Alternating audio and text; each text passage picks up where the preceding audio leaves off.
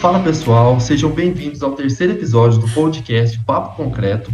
E nesse episódio a gente vai conversar um pouquinho sobre a área de estruturas. E para isso a gente convidou o Rangel Lage, que ele já é profissional na área, ele é uma referência no cálculo de dimensionamento estrutural, ele possui uma empresa também e também já atua na área acadêmica, dando aulas tanto presenciais em algumas universidades quanto online também.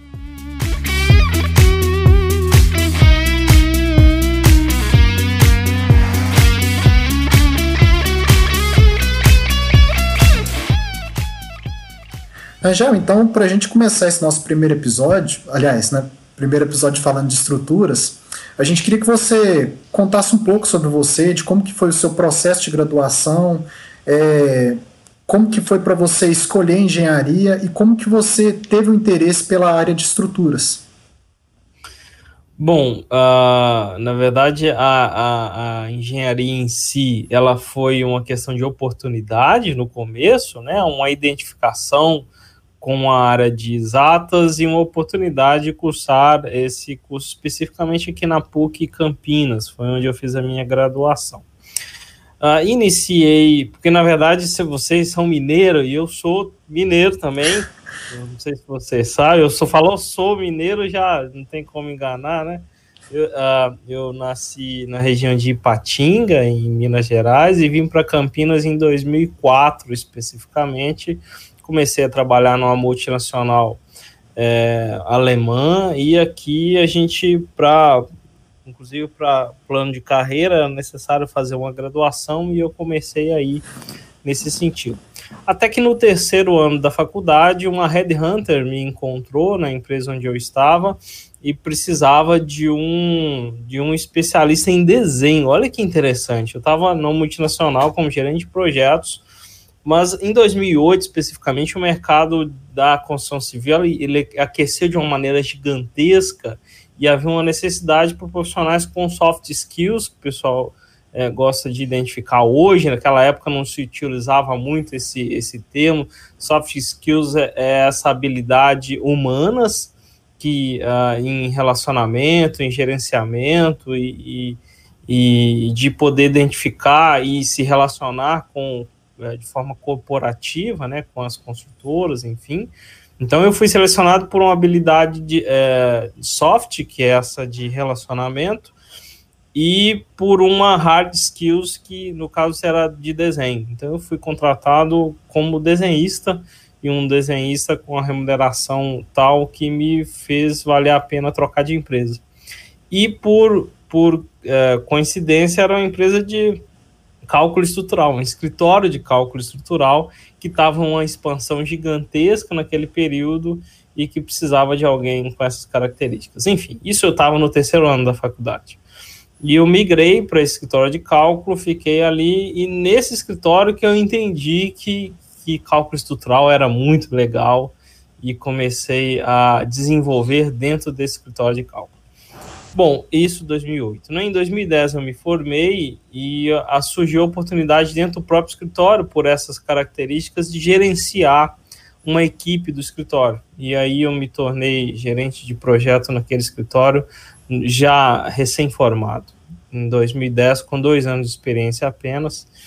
E a, o, o escritório continuou crescendo. Os escritórios de cálculo geralmente não são escritórios muito grandes esse especificamente aqui em Campinas, nós estávamos com 20 engenheiros dentro do escritório, que é um número não muito pequeno. Normalmente, escritório de cálculos são é, três, quatro pessoas, às vezes só o próprio engenheiro.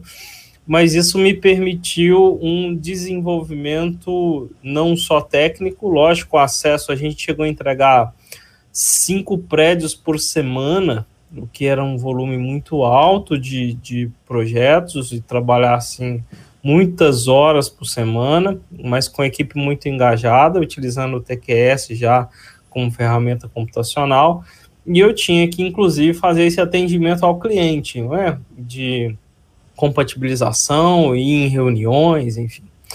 Uh, e nesse período a gente continuou crescendo bastante, eu dentro desse escritório, até que a gente passou por uma uma crise em 2013 e éramos dois gerentes de projeto nesse escritório, com duas equipes, é, eu e mais um rapaz, e esse outro rapaz ele tinha muito mais experiência do que eu. Eu tinha 5 anos de experiência, ele tinha 15, 20, sei lá. Ele era bem mais experiente e, e mais velho também do que eu. E nessa oportunidade, o, o, o escritório disse que uh, nessa crise ele provavelmente teria que dispensar um dos dois e provavelmente seria um pela menor experiência. Então eu vi com cinco anos de experiência, só com a graduação e com um, um grande risco de ser demitido. E eu não pensei duas vezes, eu pedi demissão. Eu saí, falei, não ia esperar isso acontecer. Eu saí, comecei a ir atrás e comecei a pegar alguns projetos, porque eu sabia das minhas habilidades, principalmente comerciais. E isso é uma coisa que tem que ser melhor desenvolvido no nosso meio técnico de não adianta nada você saber fazer se você não sabe vender o seu serviço. Você não vale o quanto você acha que vale, você vale o quanto você negocia pelo seu trabalho. E eu consegui identificar essa habilidade, sair. Mas eu fiquei um mês só fora e o escritório veio atrás de mim e falou: Cara, a crise que a gente achou não chegou no ponto que gostaria, a gente precisa de você de volta. E eu negociei lá em cima. Falei, eu volto se você me pagar o dobro do que eu estava ganhando há um mês atrás. E se você me pagar uma especialização em projetos estruturais, uma especialização que estava começando na Unicamp. Então, onde hoje eu dou aula, mas foi a primeira turma que estava iniciando. Eles toparam e eu comecei a fazer um curso de especialização em projetos de estruturas com cinco anos de experiência num grande escritório, achando que já sabia de tudo, e eu descobri que eu não sabia de nada. E nesse período da especialização, eu fiz a especialização e é, finalizei, e durante a própria especialização, o coordenador do curso pediu para que eu auxiliasse em aulas mais práticas. E foi aí que eu me apaixonei por ensinar enquanto eu estava estudando. estava estudando a especialização que eu estava ajudando o professor em algumas partes das aulas. Me formei, comecei a dar aula na própria especialização e iniciei imediatamente o mestrado na própria Unicamp. Uh, e continuei essa pegada de aulas e, enfim, mais convites por estar dentro da Unicamp dá uma visibilidade interessante e essa junção entre estar praticando no escritório todo dia e estar na sala de aula e estar aprendendo na sala de aula, estar ensinando na sala de aula é o meu misto até hoje. Eu terminei o mestrado, hoje eu faço o doutorado, inclusive amanhã eu tenho que apresentar trabalho no doutorado online, tá rolando. Então, tá vendo? A gente sofre como aluno do mesmo jeito. E é assim, basicamente é isso. Hoje, eu, em 2015, eu saí efetivamente desse escritório e abri o meu uh, junto do que era o meu, era gerente de projeto comigo. Nós dois saímos e montamos a Soma Cálculo Estrutural. Hoje somos dois sócios é, gerenciando as duas equipes agora nossa, né? Não, bacana sim. Um ponto que você tocou, você falou que você já estava trabalhando há cinco anos no escritório, você já achava que tinha muita experiência, só que depois que você começou a estudar, você viu que você não sabia tanto assim. Então, você acha que é sempre importante a gente estar tá buscando especialização, a gente não ficar só, pra, pelo menos para a gente que está graduando, a gente não ficar só com aquela, com a graduação em si, a gente sempre buscar mais, tanto na parte técnica quanto no crescimento pessoal também, as soft skills. É, o, o, o perfil de um calculista é, por natureza já é isso. Então, mesmo que eu achasse que sou, soubesse de tudo, um calculista, por natureza, ele é um estudante incessante. A gente gosta de estudar, a gente é meio nerd e gosta disso, né? É, é, não é pesado para a gente estudar. E, ao mesmo tempo, está surgindo novidades e conhecimentos e formas diferentes de conhecimento todos os dias o calculista que parar no tempo, ou um estudante que parar no tempo, ele vai ter as suas possibilidades mercadológicas muito limitadas. Então, por exemplo, ah, você terminou a graduação agora, dá para você, vocês que estão na graduação, vou, vou fazer essa pergunta. Se vocês pegarem hoje, quem está no último ano, por exemplo, está quase terminando, se eu te der um sobradinho para calcular ele inteiro na mão, um sobradinho de concreto armado, que é aquilo que a gente aprende na graduação, você me entrega ele mês que vem, pronto, assim, ó, pode executar essa obra? A maioria não, a maioria não. Por quê? Porque falta vivência, às vezes falta ordem de grandeza, porque a, o que a gente aprende na graduação está limitado, inclusive, à própria grade curricular da, da, da faculdade. Às vezes até o professor quer ir além, mas não pode, porque tem toda um, um, uma forma que limita essa extrapolação do conhecimento. Então, sem dúvida, é, você precisa ir além, né? Ficar só na graduação vai te limitar a algumas funções uh, que vocês têm um potencial muito maior do que isso. Bom, eu queria também que você comentasse um pouco mais sobre a sua empresa, a Soma Cálculo Estrutural. Como é que é o, o seu trabalho lá, o dia a dia? Como que quer ser um sócio-diretor? Bom, uh, o, o, trabalho no escritório é dividido em muitas tarefas diferentes. Uh, primeiro é essa tarefa constante de atendimento aos clientes já existentes, né? O, o, o atendimento no, aos clientes ele é feito em níveis diferentes dependendo da fase de cada projeto. Então, pensando num fluxo normal de um projeto, a primeira coisa que eu tenho que fazer incessantemente um trabalho institucional. É o marketing, né? O marketing é diferente de propaganda. O marketing é o estar presente é, em todos os lugares, inclusive nas redes sociais, e o, a presença digital hoje, a presença, é, ela faz com que o cliente lembre do seu escritório e possa, pelo menos, pensar em orçar um projeto com você. Isso essencialmente é feito por mim e pelo meu sócio, os diretores, né? Principalmente. É lógico, é um trabalho de equipe, é importante que toda a equipe esteja engajada nesse sentido, mas é função nossa nutrir a nossa presença para que um projeto possa ser é, cotado pela gente às vezes não é que o cliente vai procurar no Google e ver numa rede social e aí ele resolve orçar um projeto com a gente. Não, é que estar presente faz com que ele busque referências e se ele tem boas referências, o projeto chega aqui e orça. Feito aí, aí tem a parte comercial, para que eu possa fazer uma correta precificação desse projeto, para que eu possa é, fazer uma proposta coerente do projeto, né? Se eu errar na proposta já morre aí o, o processo. E eu faço o atendimento àquele cliente, faço uma ligação, mando um e-mail e faço o processo de negociação. Também, assim, para você ter uma ideia, é, normalmente eu faço pelo menos uns três orçamentos por dia. E orçar toma tempo e dá trabalho para fazer. Isso é feito também pelos diretores. Além disso, o acompanhamento dessa proposta. Não adianta só mandar uma proposta e, e depois esquecer, tem que dar uma ligada pro cara. Vi aí. É uma coisa que eu aprendi, às vezes a gente tem, tem, tem vergonha de correr atrás do cliente. Cara, a gente, ah, mas o cliente, se quiser que venha aqui. Não, eu enviei, eu preciso fazer o follow-up disso. E aí, recebeu? Estava dentro? Como que é? A gente precisa ajustar alguma coisa? Vamos. O próprio follow-up faz é, com que o interesse do cliente aumente. Fala, cara, o cara me atendeu bem, né? O outro só mandou um e-mail aqui, nunca mais quer nem saber. Tá? Tem coisa que é igual procurar estágio. Às vezes eu brinco com o pessoal, tem gente que procura estágio com medo de achar, né? Cliente é a mesma coisa, tem gente que, que orça projeto com medo de fechar. Não, você tem que ir atrás do cara tal. Fechou.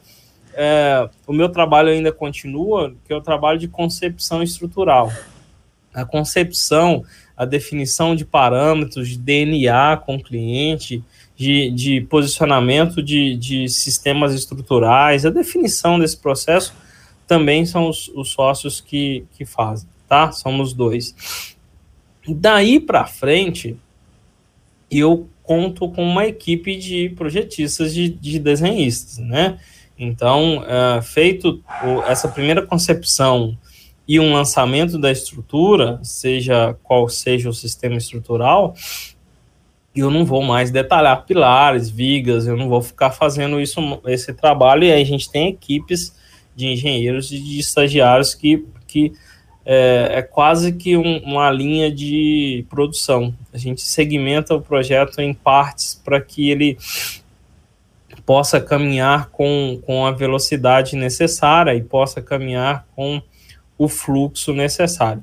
O projeto não é uma linha reta, então eu faço uma concepção, devolvo para o cliente, o cliente faz uma primeira rodada de compatibilização com as demais disciplinas, faça sugestões, processos, aí caminha um pouquinho. E o caminho com as pré-formas, das pré-formas, pode voltar um pouquinho atrás, às vezes pega e joga tudo fora, ah, porque a gente mudou o projeto. Então é uma linha um pouco bagunçada, digamos assim, né? não é sempre a mesma é, sequência. Tem projeto que pode demorar três dias, tem projeto que pode demorar três anos. Então depende muito do fluxo de equipe e para isso eu tenho é, pessoas especializadas em cada etapa no escritório para que chegue no final com a fluidez e que não fique gente ociosa no processo. Né? Não, bacana. Rangel, você estava falando sobre seus projetos, você já deve ter feito inúmeros projetos já, tanto na sua, na sua, no seu escritório quanto no, no anterior. Você teve algum projeto que foi mais desafiador, alguma coisa bem fora da caixa, que você teve que pensar, talvez buscar ajuda de algum mentor, alguém para te ajudar? Como é que foi? todo dia. Na verdade, até hoje eu contrato mentores, tá? E a gente contrata consultores e sou contratado também como consultor para alguns projetos específicos. Geralmente, os projetos, é, inclusive de residências, olha que engraçado, às vezes a gente acha que fazer casa é fácil, às vezes sobrados a gente faz muito poucos é, residências, hoje a maioria a gente faz edifícios. Mas geralmente sobrados eles geram um desafio pontual muito maior do que outros tipos de projeto. Tem pé direitos duplos, triplos, com pilares com esbeltez muito altas, com balanços muito grandes e cada casa tem uma solução, uma pegada diferente. Eu acho que os clientes escolhem a soma por dificuldade, só pode. Às vezes a gente está até brincando, vou colocar a gente faz coisa fácil também, não tem problema não, porque só manda bucha, né? E a gente gosta disso. Os desafios acontecem todo dia, desde peças especiais, edifícios assimétricos que geram grande dificuldade de, de dimensionamento a flexo-torção, por exemplo, balanços é, grandes, é, não coincidência entre pavimentos, e há peças como, por exemplo, estação de tratamento de esgoto, de água, que daí tem uma série de características é, diferenciadas. Uh, edifícios altos, a gente recentemente a gente está fazendo um de 30 pavimentos aqui em Campinas e que, para nossa surpresa, esse edifício foi fundação direta, então deu sapata, para um edifício tão alto não é tão comum, e deu sapatas muito pequenas. E, e isso é uma dificuldade do ponto de vista de estruturas, porque ele gera problemas é, por exemplo, de cisalhamento, problemas de, de, de, escorregamento, porque a base da sapata é pequena e essa dimensão em planta da sapata geralmente é definida por, pelo geotécnico, pelo consultor de solos. Então, os desafios são, são diários, né? Ainda bem. Certinho, Rangel. Agora, entrando mais no mérito assim da internet, eu vi que você tem um site que, por sinal, eu entrei nele, eu achei ele muito bem organizado. Lá você divulga diversos materiais, mini cursos. Eu queria assim que você contasse quando você sentiu a necessidade de contar com esse tipo de plataforma para divulgar o seu trabalho e divulgar assim a sua carreira de uma forma geral. É, note que eu comecei assim como é, o, eu tenho os dois business diferentes e, e que se complementam, o escritório em si e a parte de ensino. A parte de ensino é, me gera clientes todos os dias e a parte de clientes me geram alunos, e assim a gente vai complementando as duas coisas. No escritório, especificamente, assim que a gente abriu o escritório, a primeira coisa que a gente fez foi um site. Eu, já imaginava isso em 2015, com a gente abriu a Soma, que é, estar disponível nas redes era algo, não é que isso faz gerar cliente, mas era algo que é, é, para mim era o mínimo necessário. E a gente foi crescendo do ponto de vista de escritório, mas especificamente de aulas, quando uh, eu me apaixonei por dar aulas e, e, eu percebi que a forma como eu ensinava, o principal elogio dos alunos era a forma com, como eu ensinava, o jeito, a didática, falando, já você me ensina de um jeito que, quando você me ensina, eu aprendo. Eu falei, cara, então eu acho que eu tenho uma certa habilidade de, de didática. Acho que era esse o principal ponto. e isso começou a me gerar um volume de convites de cursos muito grandes. Então, é, de dar aula todos os finais de semana e cada vez em um canto diferente. Eu cheguei numa limitação física, né? eu não conseguia atender os convites, não tinha mais agenda para atender todos quanto eu gostaria. E aí, nesse período de muitas viagens, um, algumas pessoas, alunos, me disseram, foi o professor isso 2018. Professor, cria um Instagram para dar dica pra gente. Aí eu falei, ah, bobagem. Isso aí não dá nada. Eu falei, não, cria. Aí eu pensei, olha, eu tenho bastante tempo em aeroporto, tem esses intervalos de viagem, você não pode fazer nada sentado ali, aí eu vou pegar o celular e vou gravar uns negócios. Eu não sabia fazer um stories, eu não sabia que tinha que apertar aquele botão e segurar para você ter uma ideia. Isso em 2018. Eu clicava e tirava uma foto. Eu falei, e agora? Mas eu vi gente fazendo vídeo, aí eu segurei e dei certo. E aquilo começou a crescer e naturalmente gerar seguidores. Um aluno e alunos presenciais começou a falar para o outro até que em seis meses eu estava, acho que não me engano, com 18 mil seguidores, e os alunos começaram a me perguntar: professor, me indica um bom curso de TQS para eu fazer agora nas minhas férias? Isso em, em do, dezembro de 2018. Aí eu fiz uma enquete no Instagram e perguntei: se eu fizer um curso, vocês participam? 450 pessoas disseram que sim. Falei, cara, poxa, eu acho que 450 alunos já é um número para começar. E eu lancei um primeiro curso assim, porque havia uma necessidade e eu não sabia muito bem como fazer. E isso foi, deu muito certo, gerou muito sucesso. Aqueles alunos ali hoje são amigos até hoje, é, e eles começaram a falar muito bem. Foi professor, esse curso me ajudou a conseguir um estágio, me ajudou a fazer meu primeiro projeto, me ajudou a crescer, e eu percebi que eu poderia é, gerar transformação, que era o principal foco meu. É, Para ser bem honesto, nessa fase, dinheiro já não, não era um, algo é, importante para mim, eu já tinha uma boa carreira, já tinha desenvolvido uma, uma, uma vida financeira sólida, é, mas eu vi que eu poderia gerar transformação. E lógico, poderia ganhar dinheiro com isso. E, e aí, do ano passado para cá, a gente começou a desenvolver e profissionalizar esse trabalho nas redes sociais. Hoje a gente está com mais de 90 mil seguidores e mais de 2 mil alunos nas, nas, ah, nos meios digitais, enfim. Só o curso Master em Concreto Armado, por exemplo, a gente tem 1.300 alunos e nós começamos a elevar a barra de qualidade de merecimento dos cursos online. Quando veio a pandemia, eu estava lançando a segunda turma do meu curso Master, é, bem no início da pandemia, e foi um, vendi mais que o dobro da turma anterior, porque a gente já tinha um histórico de sucesso. E assim a gente começou a crescer e eu é, conseguimos desenvolver essa carreira entendendo e praticando algo que pouca gente estava fazendo, que é o marketing de conteúdo. É, ou seja, entregando conteúdo técnico de qualidade mesmo, entregar de verdade, sem pegadinha para o cara, sem esqueminha, entregando com qualidade, com integridade, gerando transformação, e a partir da transformação gerando clientes e, e uma roda que, graças a Deus, hoje está girando muito bem. Já que você tocou no assunto também, acho que é uma coisa que nenhum de nós estava esperando, a questão da pandemia, tudo que aconteceu. Como é que você teve que se ajustou, talvez, o que você estava fazendo na sua empresa, as redes sociais também, os cursos online? Você tem alguma pers é, perspectiva do, de como agir daqui para frente?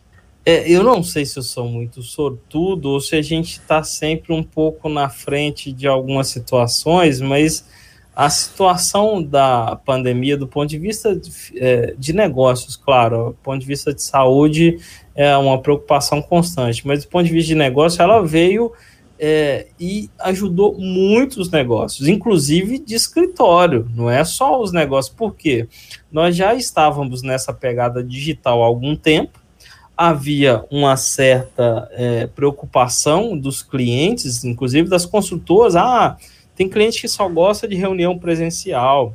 Tem cliente que estava muito assustado com o que ia acontecer.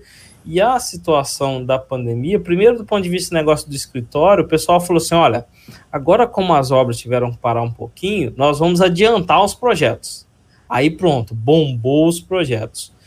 Aí os negócios do escritório da, da do, do, online também, mesma coisa. Pessoas como ficaram um pouquinho mais em casa, elas, é, elas é, dedicaram mais tempo aos estudos. Do ponto de vista do escritório, a adaptação que a gente teve que fazer é o, é o home office, é isso aí. Mas o, a característica de um escritório de cálculo permite com que isso aconteça de uma maneira, inclusive, melhor. Ao invés de um funcionário ter que pegar uma hora de ônibus ou pegar trânsito para chegar aqui, ele pode aproveitar para dormir um pouquinho mais, acordar mais tranquilo e foi muito mais produtivo. É o que está acontecendo. Os funcionários estão mais produtivos é, os alunos estão mais é, dedicados, porque é diferente da graduação, os meus alunos, porque vocês que estão na graduação, você sabe, eu também fiz. Às vezes a única coisa que você quer, na verdade, é o seu diploma. É, e os alunos de pós ou de curso livre, não, ele quer o conhecimento. 100%. Você vai comprar um curso meu, master, para enrolar por quê? Né? Se o cara compra é porque quer aprender aquilo e naturalmente é um aluno mais engajado e mais interessado no conteúdo e nesse sentido a pandemia, cara, fluiu e ajudou muito, né, os negócios. Beleza. E agora só para a gente finalizar, eu queria que você desse uma dica para o pessoal sobre sua perspectiva, é, dicas para graduação, para pós, para depois da graduação também, e também para você deixar suas redes sociais, seu Instagram, YouTube. Bom, as dicas que eu daria é, primeiro, quem está na graduação, é, experimente as áreas, é, experimente os caminhos. Eu sou apaixonado por estrutura, sou suspeito em dizer, venham todos para a estrutura, mas eu sei que tem pessoas que não, não, né, cara, não curti essa praia. Mas experimente, experimente caminhos. A, a engenharia civil ela tem um leque muito grande de possibilidades e essa é a fase de você experimentar e se apaixonar por alguma área. É, e se apaixonar por alguma área vai te custar tempo de dedicação e dedique-se o máximo possível. Nesse sentido, aproveite a graduação para ter contato com profissionais, com professores, com as redes sociais hoje tem dado uma inclusão gigante, né? Quantos Instagrams e quantos LinkedIns de pessoas altamente especializadas e disponíveis todo dia, é, dando conteúdo gratuito e fazendo esse relacionamento. Quanto que a gente poderia fazer isso antes? Inclusive hoje, nesse processo de pandemia, grandes profissionais que sequer estavam nas redes sociais, hoje estão, estão entregando conteúdo de qualidade, experimente, dedique-se o máximo possível de verdade, principalmente com desenvolvimento de habilidades humanas. É, utilize as redes sociais para gerar valor para as pessoas e na hora certa é, esse retorno vem. Um dos maiores gatilhos mentais é, do negócio digital é a reciprocidade. As pessoas tendem a comprar das pessoas que recebem conteúdo. Então, por exemplo, se eu te der uma baica dica de projeto estrutural, quando você precisar de um projeto estrutural lá na frente, ou de uma consultoria, ou de alguma coisa, você tende a lembrar daquele que te ajudou. Não é uma troca, é uma, um processo natural.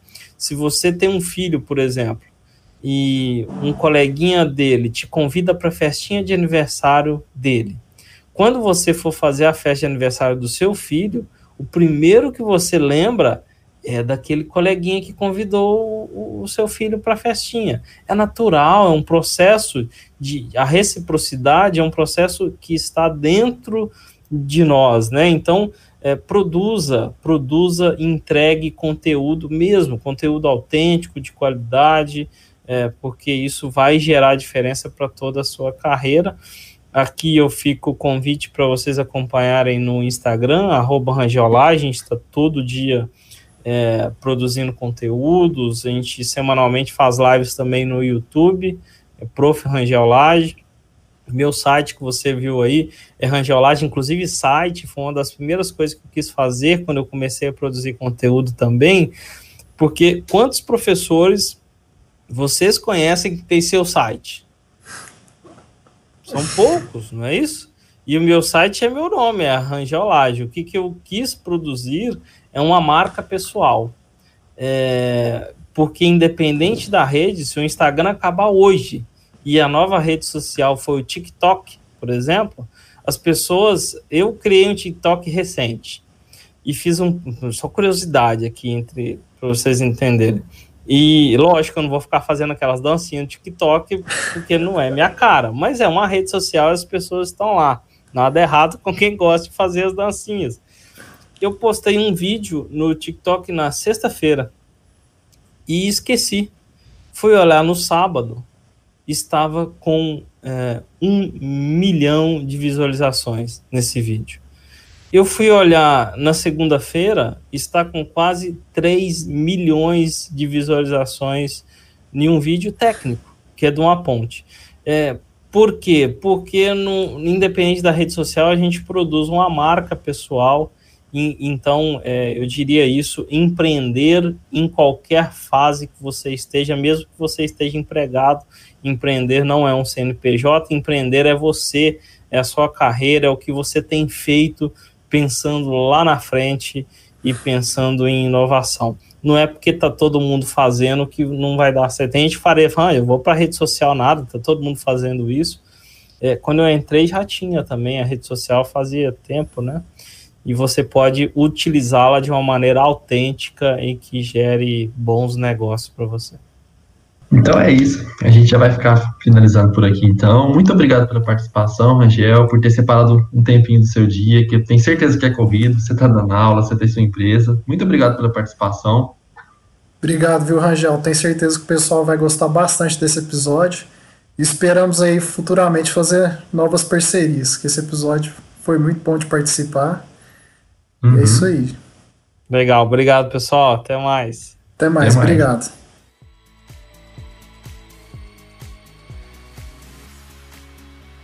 Então é isso, pessoal. Esse foi nosso terceiro episódio. Espero que vocês tenham gostado e lembrem-se que a cada 15 dias a gente lança novos episódios. Ou seja, daqui 15 dias a gente vai ter mais um e o tema vai ser sobre desenvolvimento pessoal. Então é isso e eu te espero na próxima edição.